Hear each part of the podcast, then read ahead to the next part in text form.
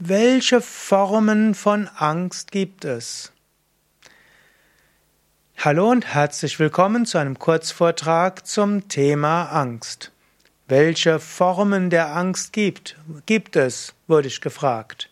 Ich will das jetzt nicht zu psychologisch beantworten. Es gibt ja ein Buch, äh, das heißt Die Grundformen der Angst, wo letztlich gesagt wird, alles menschliche Verhalten ist eine Art äh, Coping-Strategie, Bewältigungsstrategie mit dem Thema Angst. Und da gibt es Menschen, die machen zwanghaftes Verhalten, um sich nicht jedes Mal neu entscheiden zu können und so weiter. Da gibt es eben etwas. Aber ich möchte einfach zwei Formen der Angst unterscheiden.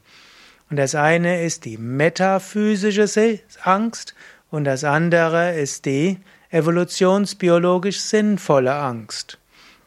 Man könnte auch sagen, das eine ist die psychologisch hilfreiche Angst und das andere ist die philosophisch hilfreiche Angst.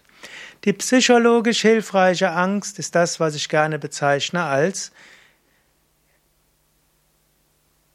Information mit Handlungsempfehlung, mit Energie. Eine Weise, seine Emotionen zu sehen, ist eine, eben zu sagen, ja, evolutionsbiologisch sinnvoll. Der Organismus hat unterbewusste Einsichten. Der Organismus versteht irgendwo unterbewusst manches und er teilt sich einem mit. Und er macht das eben zum Beispiel über Angst, über Ärger, über Eifersucht, über Gier, über Wünsche und so weiter. Und so kann also Angst eine Information sein. Zum Beispiel hast du Prüfungsangst, eine Information, ist eine Prüfung, ist wichtig, Handlungsempfehlung, bereite dich darauf vor oder verschieb sie und Energie, du vergisst es nicht. Vorgesetztenangst, Information, das ist ein wichtiger Mensch, Information eben, Handlungsempfehlung, pass auf, wie du mit ihm sprichst und Energie, Achte darauf, der ist da. Oder auch, jetzt viele andere Ängste, ich will sie nicht alle durchgehen. Also, Alltagsängste sind eben oft zu sehen als Information mit Handlungsempfehlung und Energie.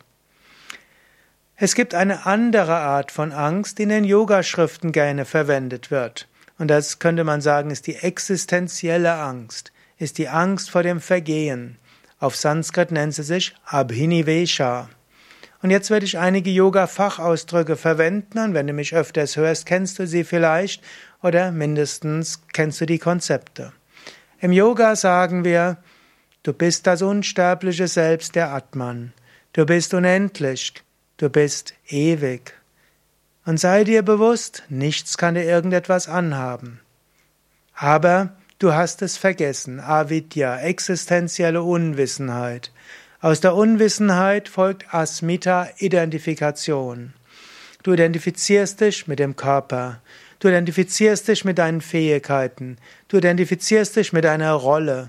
Du identifizierst dich mit deinem Besitz. Daraus entsteht dann Raga und Vesha, mögen und nicht mögen. Du magst das etwas Gutes passiert für deinen Körper, dass Menschen dir Komplimente machen über deine Schönheit. Du magst, wenn du gesund bist. Du magst es nicht, wenn Menschen dich kritisieren. Du magst es nicht, wenn du etwas tun musst, was vielleicht für deinen Körper ungesund sein könnte. Und du hast Abhinivesha, jetzt sind wir bei der Angst. Furcht vor dem Vergehen. Wenn du dich mit deiner Schönheit identifiziert, hast du Angst, dass deine Schönheit vergeht. Wenn du die ersten grauen Haare siehst und die ersten Falten, kommt die Angst. Wenn du dich mit deinem Beruf identifizierst und deinem Job und du dann merkst, ja, die Technik schreitet voran, vielleicht wird es in zehn Jahren meine Arbeit nicht mehr geben, kommt Angst. Wenn du dich mit deiner Rolle als Mutter identifizierst und ein Kind kommt demnächst aus dem Haus und du weißt nicht mehr, was zu tun ist, hast du Angst. Wenn du dich mit deiner Rolle als Partnerin oder Partner identifizierst und du hast irgendwo das Gefühl, dein Partner schaut dich nicht mehr so liebevoll an, kommt Angst, Angst, den Partner zu verlieren, Furcht vor dem Vergehen. Die erste Art von Angst, Handlungsempfehlung mit Informationen, Energie, die ist eine gute Angst. Psychologisch gesehen oder auch im Alltag praktisch. Die zweite Angst ist auch eine gute Angst. Sie zeigt dir, wo du verhaftet bist. Sei dir bewusst, wo du Ängste hast, die so weit gehen, dass du Angst hast, dass, du etwas verlierst, Angst vor dem Vergehen, Abhinivesha. Dann mache dir bewusst, ich bin nicht der Körper, ich bin nicht die Schönheit, ich bin nicht meine Intelligenz, ich bin nicht meine Musikalität, ich bin das unsterbliche Selbst.